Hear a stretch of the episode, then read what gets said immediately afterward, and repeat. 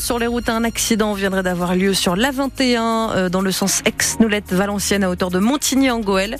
Vous pouvez compter 4 km de bouchon, donc un temps de parcours allongé d'une bonne dizaine de minutes et des répercussions sur la N43 à hauteur d'Hénin-Beaumont avec euh, là quelques légers ralentissements. Hélène Fromanti, le temps devrait s'améliorer cet après-midi. Oui, la pluie devrait se faire un peu plus rare, complètement disparaître ensuite. On attend également de belles éclaircies, toujours ce vent qui souffle fort. Les températures maximales seront comprises cet après-midi de 10 à 12 degrés. Emmanuel Macron présidera un hommage national à Jacques Delors la semaine prochaine. Oui, la cérémonie se déroulera euh, vendredi prochain, le 5 janvier, aux Invalides à Paris. Un dernier hommage à Jacques Delors, figure de la construction européenne, ancien ministre de l'économie de François Mitterrand. C'est sa fille, Martine Aubry, maire de Lille, qui avait annoncé son décès survenu mercredi matin à 98 ans.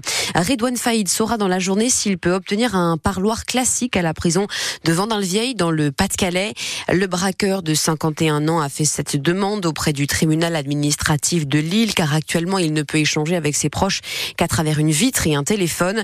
Redouane Faïd est revenu au centre pénitentiaire de Vendin au mois de novembre après une nouvelle condamnation à 14 ans de réclusion pour son évasion de la prison de Réau. Quelques 90 000 policiers et gendarmes seront déployés sur tout le territoire français dimanche soir pour la nuit du Nouvel An.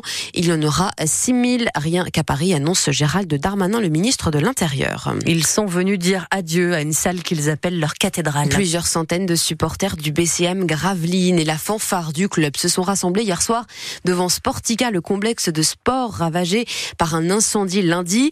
Un rassemblement en lieu et place du match de Pro A qui était prévu contre Paris pour dire au revoir, donc, et aussi pour apporter leur soutien à l'équipe de basket et à la ville de Gravelines. Peggy, qui avait assisté depuis deux ans à quasiment tous les matchs du BCM avec son mari et son fils, n'aurait pas pu manquer ça. On est venu ce soir, c'était une évidence. Il fallait qu'on réalise aussi euh, ce qui s'est passé. On a beau voir les images, on a beau en entendre parler. Euh, il fallait qu'on voit de, nos propres yeux euh, l'état de la salle, qui était un peu comme notre deuxième maison. On se rend compte que ben, elle plus là. Même si on a vu.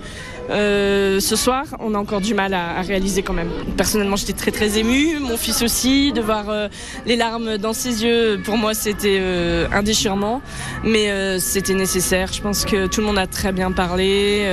Les, loups de mer ont, fait, ont, joué des chants de carnaval qu'on entend habituellement dans les matchs, et ça, ça fait du bien. Donc même si c'était très émouvant, ça fait du bien. C'était beau.